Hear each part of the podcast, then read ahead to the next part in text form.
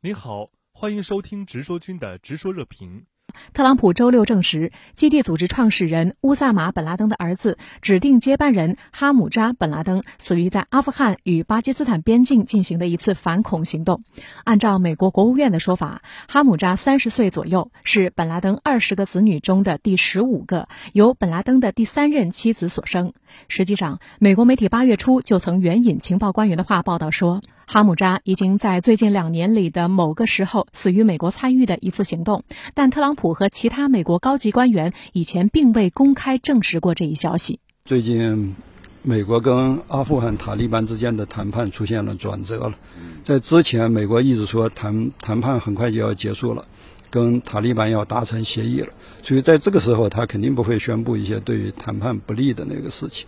但是最在前几天，美国特朗普突然在推特上说，终止谈判了，跟塔利班领导人在美国会面也那个被取消了。所以这时候，特朗普又宣布说，他已经命令美国军队对塔利班发动了最严厉的报复。所以这时候，他又宣布说，他把那个本拉登的儿子也打死了。所以这是反映了最近美国和塔利班关系之间的一个转折。感谢您的收听，更多深度时评，请下载直新闻 APP。